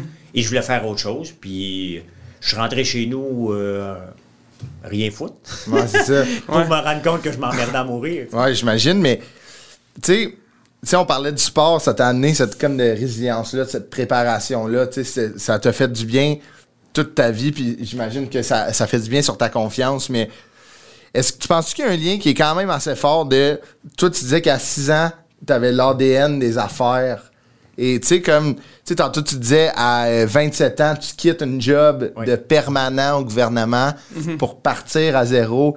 Tu sais, tu baignes tellement là-dedans dans ta tête depuis un Christy de bout que, tu sais, quelqu'un qui se part en business, admettons quelqu'un qui se part en affaires, puis ça marche, des fois, vont commencer à y penser, tu sais, secondaire, cégep, parce qu'ils sont plus entrepreneurs que leurs amis, puis ils réussissent à se partir une business de, de gazon, de, tu sais, c'est plus tard. Mais toi, que depuis que tu as 6 ans, tu penses à ça, ça t'a amené, j'imagine, une confiance quand même, parce que c'est toi, là, c'est dans... Mais je me préparais C'est ça. mentalement à dire qu'est-ce que je dois faire, pourquoi j'ai peur de me lancer en affaires?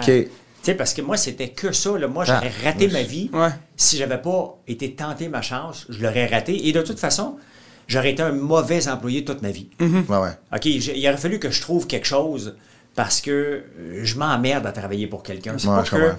Et puis, j'étais un bon intra- entrepreneur, là. C'est pas que Mais t'as de la misère avec l'autorité. J'ai juste- aucune misère avec l'autorité. Au contraire, c'est juste que j'ai besoin de me lever le matin et savoir que je dois qu'à moi et à mes employés. Ah ouais, je et je dois pas Ouais. rien à, à- à personne. Je dois beaucoup à mes employés. Je dois m'assurer qu'il y ait des ventes. Moi, mon job, ma job, là, c'est de m'assurer que les ventes rentrent continuellement, que Ouais. je crée de l'emploi. Parce que je veux pas aller voir quelqu'un pour dire il y a moins de ventes, faudrait que tu rentres chez vous. Ça, c'est ma responsabilité. Ah ouais. J'ai pas la liberté de. J'ai la j'ai l'obligation de Ah ouais. créer du contenu à tous les jours pour ramener Ouais. euh, euh, des ventes. Pour ramener de l'eau au moulin. Les- exactement. Un peu une vie d'artiste, tu sais.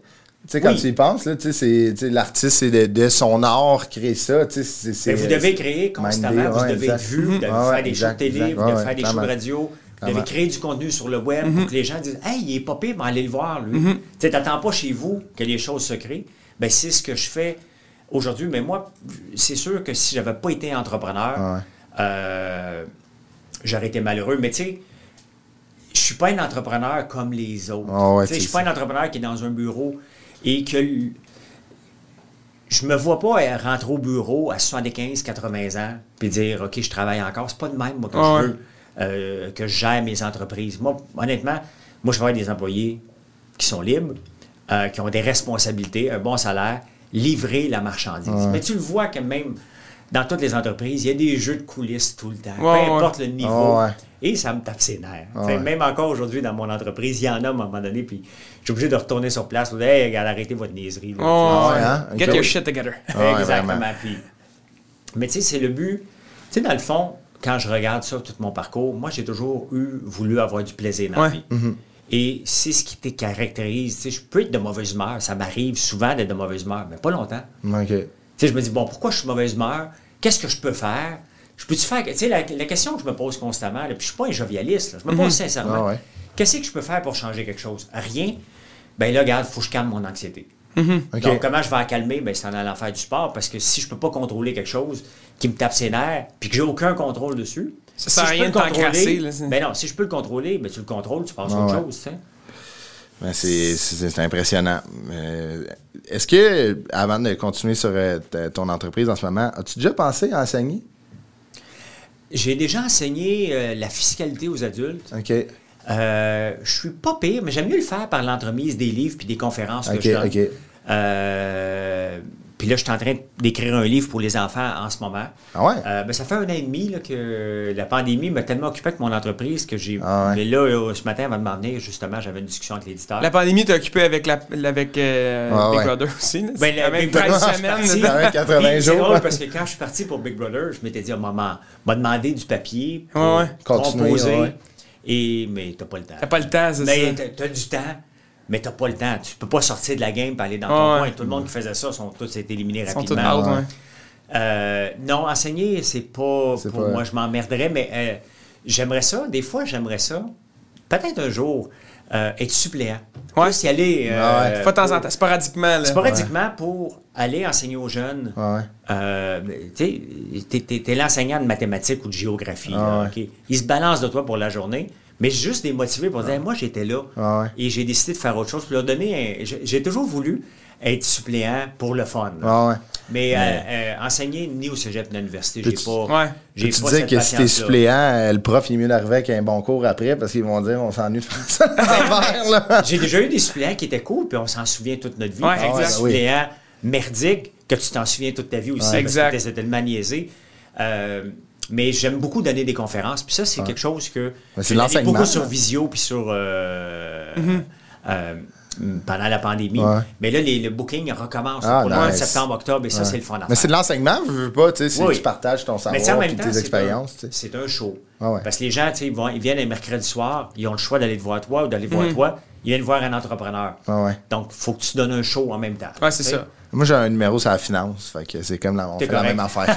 on, on fait la même affaire. Ben, c'est ça, là. Euh, François Lambert.one, comme tu disais, tu l'expliquais tantôt, c'est, Oui. c'était, on est parti du euh, sirop d'érable, puis ça a pris de l'ampleur.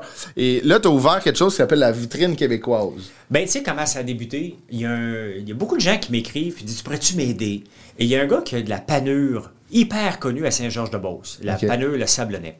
Et tout le monde capote dessus, puis il m'écrit Je dis Je peux pas t'aider, là. Je peux pas appeler Métro, Ah ouais, euh. IGA. Ah ouais. J'ai dit le contact, mais. Puis là, je pense à ça toute la fin de semaine. Je dis, ben, on a déjà beaucoup de volume, nous autres. Peut-être que je pourrais te faire de la place, sûrement. Mhm. Là, j'en parle avec ma blonde. Je dis, ce serait une bonne idée d'emmener des produits d'autres entrepreneurs? On l'essaye et ça part en fou. Ouais, ouais, ouais. Fait que là, on essaye un autre produit. On a... Puis à un moment donné, avant la pandémie, c'est parce que je faisais ça de Montréal et on était pas, on était à croiser des chemins. Puis là, Ouais, c'était rendu trop gros, les produits d'érable. Pour moi, ma blonde a géré plus les entrepreneurs. Fait que j'avais commencé à, à en enlever. Arrive la pandémie et là, paquet d'entrepreneurs n'ont pas de site web. Ah ouais. Ils savent pas comment vendre leurs affaires. Et là, j'en ai ramassé. On est là, un an plus tard, on est rendu à 600 produits d'entrepreneurs. Tabarouette. Euh, T'as fait de la on place. livre en moyenne des petites journées, c'est entre 300 et 400 colis qu'on livre par jour. Tabarnouche. Euh, et bon, c'est sûr qu'il y a des produits d'érable, tous, mes produits à moi, François Lambert, mais tous les produits d'entrepreneurs. On aide des entrepreneurs, puis c'est ça qui est le fun en Ben ce oui. moment. Euh, parce que souvent, moi, j'écoute l'œil du dragon encore. Ah ouais, c'est ça. Mais d'un œil où quel produit que je pourrais avoir sur ma boutique? Parce Ben que ouais. j'ai besoin d'avoir des gens. Des Fait que c'est comme s'il y avait un sixième dragon Ouais, qui te regardait quand tu la passes. TV. Oui, parce que moi, je n'investis pas, mais je les ramasse. Puis je te donne un exemple. Il y a une paille là que je capote. Les épices sont parfaites, faciles à faire, de Marisol. Écoute, on en vend. Elle-même, là, elle nous écrit l'autre jour, elle n'en revient pas. Mais j'en mange, euh, je mange presque pas de carbs dans la vie. Ouais. Mais le samedi soir, ça fait cinq fois sur six que je fais de la paille là. Pour vrai, Ah hein? Mais c'est un repas qui est festif, assez Ah ouais, beau, c'est bon, en plus. ouais, que, hein. Et c'est bon, fait que. Puis on en vend à tonnes. De Ah, ça choses comme pas de ça. bon sens. Fait que c'est ça qui est le fun, c'est que. Fait que t'es, Maintenant- t'es l'intermédiaire, dans le fond, mais t'es l'intermédiaire entre les entrepreneurs qui ont, qui ont, qui ont pas de site. C'est Ouais, comme- t'es comme la plateforme, des t'es leur plateforme des de vente. Mais si j'aime le produit, euh, je suis un peu leur ambassadeur, leur influenceur, Ah ouais, si tu veux. Mais pour moi, puis j'essaye tous les produits. Ah des ouais. fois, là, tu sais, les entrepreneurs disent Ouais, t'as essayé mon produit, il est pas bon. Ben, et tu m'as pas rappelé. Non, t'as essayé mon produit, j'ai pas de nouvelles de toi. Ben, j'ai- c'est ça. C'est ça, ouais. J'ai pas de nouvelles, je vais l'essayer ton produit. Je veux pas le c'est pas pour avoir un produit gratuit. Ah, Non, non, exact. si Mais regarde, en fin de semaine, j'ai goûté à des euh, jerky de champignons, OK. Oh, ouais. euh, cordyceps, puis des champignons aphrodisiaques. OK. OK? Euh, mais bon, c'est des champignons qui sont bons. C'est des, Ouais, ouais, ouais. On a goûté à ça. Puis le gars, ça faisait longtemps qu'il m'écrivait sur Facebook. On a goûté à ça. Il est samedi soir, il est 5h30. Je capote sur les champignons. J'y écris tout de suite. Puis j'y fais peur. J'ai fait comme Eric. Si, tes, cha- tes champignons. Tu sais. Il me dit quoi? Tout le monde capote? Je dis, ben moi aussi. Ah, ouais. Là, on- on- ma blonde a pris le relais. On y a écrit tout de suite un samedi soir. Ouais, ouais, parce ouais. qu'on capote ces produits, on veut les avoir. Et c'est ça que je- tous les produits qui sont sur mon site, ben, c'est tous des produits que, un, je cuisine à tous les jours avec. C'est des produits que je capote, Que rentré les dans ta vie, là. ça. Et dès qu'il n'y a plus de chimie avec l'entrepreneur, le produit est sorti. Mais t'es un gars d'instinct quand Ouais, même, puis de feeling.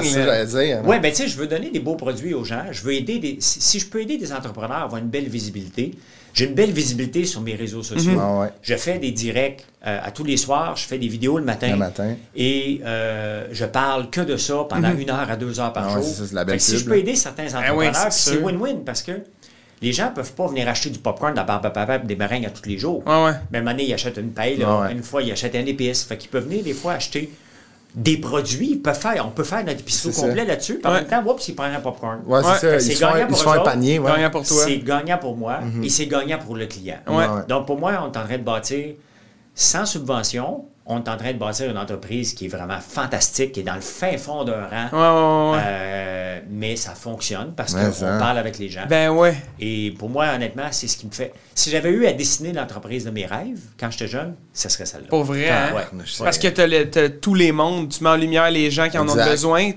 Toi, tu t'es train de trouver ton compte là-dedans en plus. Ouais. Ben, je suis en train de bâtir avec. Parce que la vitrine, là, on prend d'expansion vers les États-Unis. Mais les États-Unis, personne ne connaît François Lambert.one. Mhm. Puis Ici, c'est un accident là, que, que- que mon entreprise s'appelle ce nom-là. Mhm. C'est tout simplement que ma blonde elle faisait mon booking de conférence quand elle est venue travailler avec moi au début. Puis on voulait que ce soit plus professionnel qu'avoir un compte Gmail. Ouais. Fait qu'on a juste appelé ça François Lambert. Ben ouais, ben ouais. euh, point one. Marilyn Quentin, euh, François Lambert, point one. Et à un moment donné, c'est devenu une entreprise. C'est un Ah, site internet maintenant. Puis maintenant, c'est un site Internet comme Amazon. là. Tu peux aller François Lambert, what, what is that? fait que là, ce qu'on est en train de faire, on est en train de développer une image de marque maintenant. Un peu, Jessica Alba, l'actrice, elle le fait avec Honest Company, Mm-hmm. The Honest Company. Et euh, on s'en va vers là, on s'en vient avec une centaine de chandelles, on a des savons, Ouais, ouais, on a toute une, une gamme de produits de beauté, on a des popcorns de toutes les sortes, mais les popcorns encore là, je fais pas des popcorns comme les autres, ça m'intéresse pas de faire popcorn au ketchup. J'aime le popcorn au ketchup, j'aime le popcorn au vinaigre, mais moi ce qui m'intéresse de faire, c'est de faire des produits avec des vraies épices. Ouais, ouais, Fait ouais. qu'on a travaillé avec la compagnie Firebarns de Québec. Ok, Fait qu'à ouais. Toutes les fois qu'on vend un popcorn, lui a sa visibilité. J'y achète ses épices. Je revends aussi les sauces sur, son, sur mon site. Et il s'appelle Firebarn. On a un autre qui s'appelle Pika Pika. Euh, Il y en a un autre, c'est avec du café. Mais on le fait Wow. avec une brûlerie euh, ouais. dans le coin de Ok, fait que tu- t'agences avec des On entrepreneurs travaille locaux. qu'avec l'épice. Là, je suis en train d'en faire un vinaigré, mais avec l'épice sumac. Donc, ouais, moi, je veux pas travailler Ah, avec Ah, ouais. des saveurs, je veux travailler vraiment. Et là, on s'en vient avec des popcorns protéinés, parce qu'une compagnie qui nous a approchés. et là, j'y ai tabarnouche, goûté, j'ai fait comme limite. aïe, aïe, Ben, c'est malade. donc. Fait que, tu sais, on essaie de sortir des sentiers battus en faisant des choses Solide, ouais, différentes. Regarde, je vais vous donner un exemple qui me fait triper. Euh, les cinémas sont fermés. Ouais. Puis tu sais, au cinéma, les gens arrivent toujours avec leur gros bucket Ouais, de ouais, popcorn. ouais. Fait que là, j'ai fait comme, OK, on va leur offrir une chaudière de popcorn. Ouais. Moi, je pense pas que ça va se vendre, OK? Mais j'ai dit, bah, on va l'essayer. De toute façon, mon argument de vente, c'est que tout le monde a besoin de chaudière dans la maison pour mettre la mop, le Ouais. à chien, Ben, pour mettre les outils. Et on manque tout le temps de chaudière dans toutes les maisons.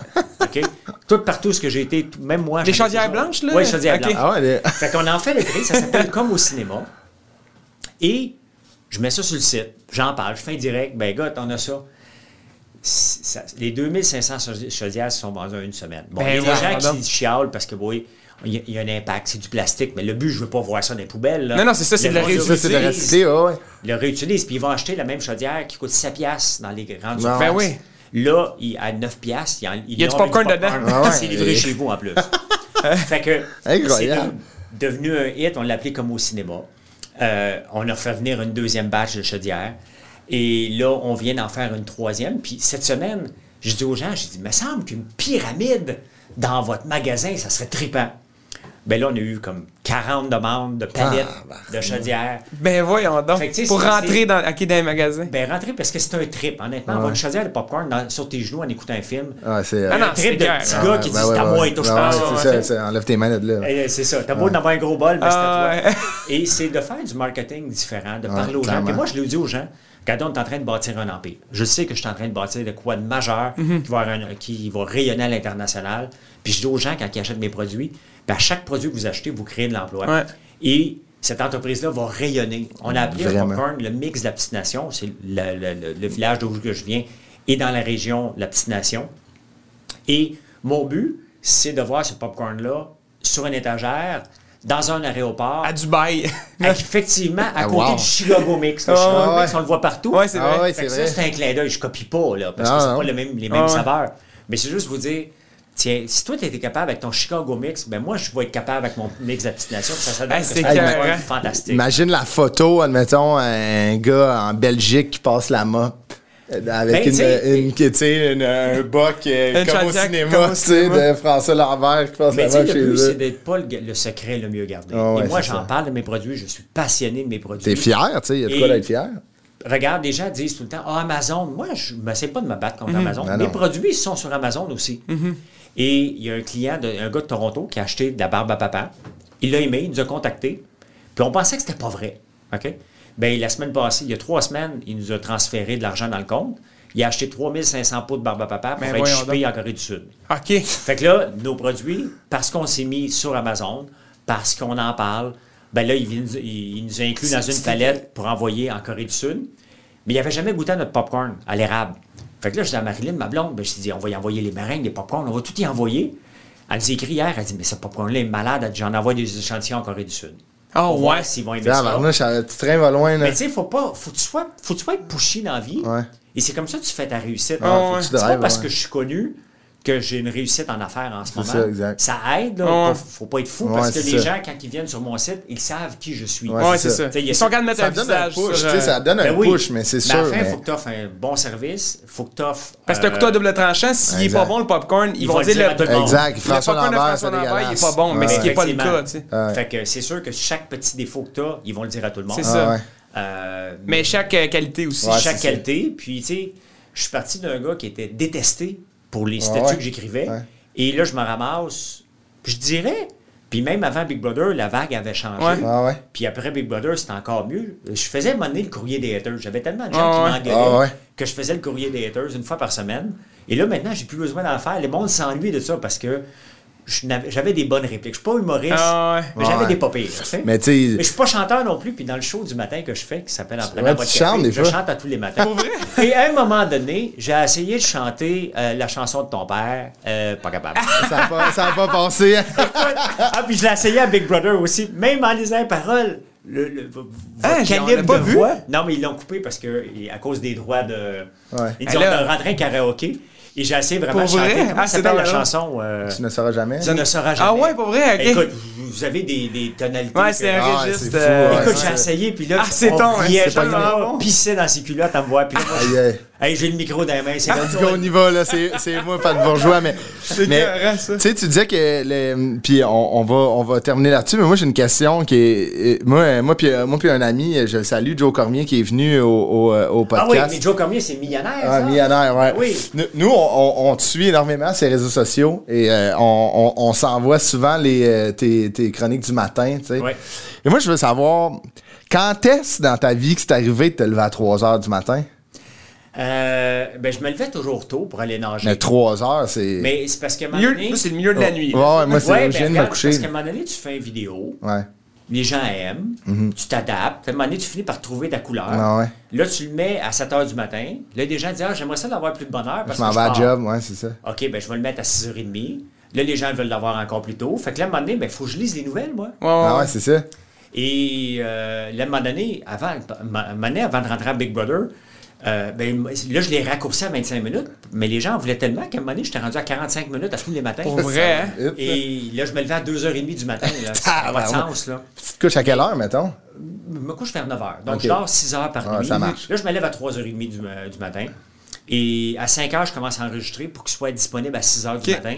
Je le mets en podcast aussi. OK. Et euh, ben, ça va super bien. Puis je fais, tu sais, je parle d'entrepreneuriat, Ah ouais. je parle des vraies nouvelles. Ah ouais. Je me moque de tous les politiciens. Valérie Ah Plante. Denis. Coderre, c'est mes têtes de turc avec Ah euh, ouais. euh, Fitzgibbon. Mais jamais, tu sais, juste pour s'amuser. Ouais. Et je chante comme un pied à tous les matins. Ah, ça, c'était carré. J'avais pas vu ça. ben, Pourquoi je chante? OK, c'est très stratégique. Puis le monde, c'est que. Et Facebook et YouTube, j'ai mis dessus. faut être monétisé. Dernièrement, j'ai de la misère Ouais. avec Facebook. Là. Mais euh, si tu es monétisé, il présente à plus de gens. Ouais. Donc, il faut que tu acceptes qu'il y ait des pubs dans tes vidéos. Mm-hmm. Pour Facebook, c'est à une minute que la première pub embarque. Donc, tu as besoin de faire une pause. Et la manière que je fais ma, que j'ai fait ma pause, puis à un moment donné, j'ai vu mes revenus augmenter, puis mes, mes diffusions augmenter. Si tes revenus augmentent, c'est parce que Facebook le dis- Ah ouais. dispatch. C'est que j'ai une console comme vous autres, j'ai pesé dessus, j'ai fait style, c'est devenu noir. J'ai fait une pause, j'ai dit, bon, madame Cahouette, pesez sur le bouton, tu sais. Puis là, sur le bouton, j'allume, puis je me mets à chanter à peu près n'importe quoi. Eh, voyons donc. Et là, ça a commencé, les codes d'écoute ont augmenté parce que ça crée de l'engagement. Ouais, Il y a des gens qui me disent Hey, elle était bonne celle-là. Tous les matins, ou tu chantes comme un pied, arrête Ah, de chanter. ouais. Mais peu importe ce qu'ils écrivent, ben, C'est ça l'engagement, Ouais, ça, ça génère quoi, ouais. Fait que maintenant, quand même que le monde chiale que je chante comme un C'est pied. écœurant, J'adore Ok, je le sais que je chante comme un pied. Je ris à chaque matin pour dire je l'ai massacré. Euh, ben, L'autre jour, j'ai chanté l'année passée In the Ghetto. Je trouve que j'étais pas pire. Un matin, j'ai chanté De ghetto. j'ai chanté Tom Jones parce Ok. que euh, il vient de sortir, il y a 81 Ah ans, il vient de sortir un nouvel album Ah ouais. euh, Ah dernièrement. Ça a-tu bien été ce matin? Le monde m'a dit oui. Ah ouais, t'étais sans je note. jamais François Lambert, il était sans note à matin. Hey, Jamais ça note. François, ça a été un plaisir de te recevoir. Je pense qu'il va falloir que tu reviennes. Et On a fait même pas à moitié. Pour vrai, c'était un plaisir de te recevoir, François. Merci, été- les gars. C'est vraiment, là, euh, c'est tellement intéressant. Non, mais moi, l'entrepreneuriat, moi, ça me parle énormément. Ouais. Puis de, de, de voir ça de l'œil d'un gars, d'un sportif Ouais, ouais. euh, qui a de la drive, je- moi, je- ça, ça m'in- ça m'impressionne puis ça m'intéresse. Mais vous êtes des entrepreneurs. C'est dans ça, un sens, vous êtes votre complètement. propre Ouais, produit ouais. et vous devez vous marketer. Complètement. Donc, à, à tous les jours, vous devez sortir du lot parce Ouais. que vous avez Ouais. de la compétition. Ouais, exact. Vous devez sortir du lot, vous devez euh, trouver une place, vous devez arracher une place de spectacle à quelqu'un d'autre. Ah ouais. C'est comme ça que Ouais, vous devez vous. Ouais. renouveler. Puis l'entertainment euh, money est de moins en moins gros. là. Ouais, ouais, c'est Oui. ça, le dollar que- loisir a baissé. Ah, c'est ça, tu sais, le dollar avec la- loisir, ce Avec la, la pandémie, mais. Ouais, mais regardez, puis je, je fais une autre parenthèse, regardez Damien Robitaille. Ah C'est ouais, complètement réinventé. ouais, Ah ouais, je ne sais pas s'il fait de l'argent avec ça, mais Ben, certaines- on le voit partout. Donc, Ouais. tu vois que il y a toujours moyen de, Ben oui, Ouais. de trouver un moyen de percer Ouais. quelque part. Mais, là. hein, Complètement. complètement. François, on peut. euh, tes, tes produits sont sur euh, françoislambert.one. Oui. Euh, tu sais, on peut regarder tes. euh, fait que c'est le matin et à 17h. Des Le fois, matin, tu fais des. c'est toujours vers 6 heures, c'est pas en direct. OK. Je fais C'est en prenant votre préenregistré. café. Et le soir, à 17 h, 7 jours sur 7, euh, c'est en direct. Et le samedi soir, ma blonde, qui est une chanteuse, elle chante. Donc, c'est elle qui Ah, va chanter la vraie. nice. Je chante pas le soir. je- je- je- mais, Ça, c'est un gars de matin. Mais le 17h, c'était vraiment en direct. Et là, j'ai un paquet de sujets que je prépare toute la journée. Et les gens, après ça, on, a- on interagit ensemble. puis, euh, Ou c'est pour les adeptes de bourse aussi. Des fois, t'en fais euh, au milieu de la journée? Oui, oui, mais j'appelle ça. euh, j'appelle ça comment? Lunch break. Ouais. J'en faisais tout le temps parce que je veux montrer aux gens qu'il y a moyen de faire une carrière de day trader, faire de l'argent Ouais. et ne pas obligé d'aller dépenser pour suivre un cours. Ouais. Il y a une Il technique y a, il y a très, moyen de se simple. faire 100%. Et je me suis fait ramasser par tous les day traders quand ils ont vu que neuf mois plus tard, ils m'ont demandé euh, Mais quand est-ce que tu vas montrer tes pertes? Ben, c'est pas, j'en ai pas. Ah. Ah ouais, c'est ça. Donc, je suis pas patient. va bien. et mon but, euh, investi 50 000 US à chaque transaction. Ouais. Et mon but est de faire 500 pièces. Dès que j'ai 500 pièces, C'est fait. Tu t'en vas. Mais il y a des matins que j'ai déjà fait 8500 pièces. Ouais, c'est ça. Des fois, je suis bien positionné. Ah je ouais. peux faire jusqu'à 15-20 transactions en une heure et demie. Mais euh, puis j'ai jamais, j'ai perdu une seule fois de l'argent. OK. Une seule une journée, j'ai perdu 400 pièces. Là. Mais je, je l'ai écouté une couple de fois, puis euh, la façon que tu expliques, c'est. Tu vulgarises très Non, mais bien. tu vulgarises euh, vraiment bien. Mais il faut que je recommence. Il y a beaucoup, beaucoup, beaucoup de demandes. C'est juste que je manque de Ouais, tu temps. manques de temps, ouais. Et, euh, mais je vais recommencer d'ici 2-3 Ouais. semaines. Ah, C'est quand même fou, S'il de te dire- plaît. c'est quand même fou que, de dire qu'un gars qui se lève à 3 h du matin manque de temps, ça veut dire que t'as une grosse journée. Soit là. Tu sais, mon horaire est quand même. Ben, tu sais, j'enregistre, je lis les journaux Ah de 3h45 à 5h. 5h, il Ah. faut que j'arrête, peu importe. Faut que tu commences. faut, faut, faut que j'allume la caméra. OK. Jusqu'à 5h30. Après ça, ben, je mets en- ça prend à peu près une demi-heure à, À mettre en ligne. ouais. Euh, puis mettre le, le sujet, parce que sur YouTube, tu peux mettre tes chapitres. Ouais, ouais, exact. Faut que, je, faut que je me réécoute pour Ouais, pouvoir ouais. trouver les chapitres. Euh, puis après ça, j'aime ça échanger. Fait que là, ce que je fais de 6h30 à 8h30, tous les jours, je m'entraîne en répondant aux gens. OK. Ah. Donc, mon gym est dans la maison maintenant, fait que je ne vais plus nulle part. Je m'entraîne, je réponds aux gens, puis euh, Ça marche, là, comme ça, après ça, ben, là, après ça, je m'en vais répondre aux affaires, je travaille sur les projets. Ah ouais, c'est vrai, ça business. Ouais. Mais je regarde toujours la bourse. Vers 9h30, là, c'est pas le temps de l'appeler, là. Quand ça ouvre, là. C'est quand ça ouvre, là, c'est le feu d'artifice. Ah, ça euh, c'est le pète, là. regarder. Ah, ouais. Euh, Mais un gros merci, François, Ouais, d'avoir été merci. là. Merci, les gars. Super le fun. Apporte-moi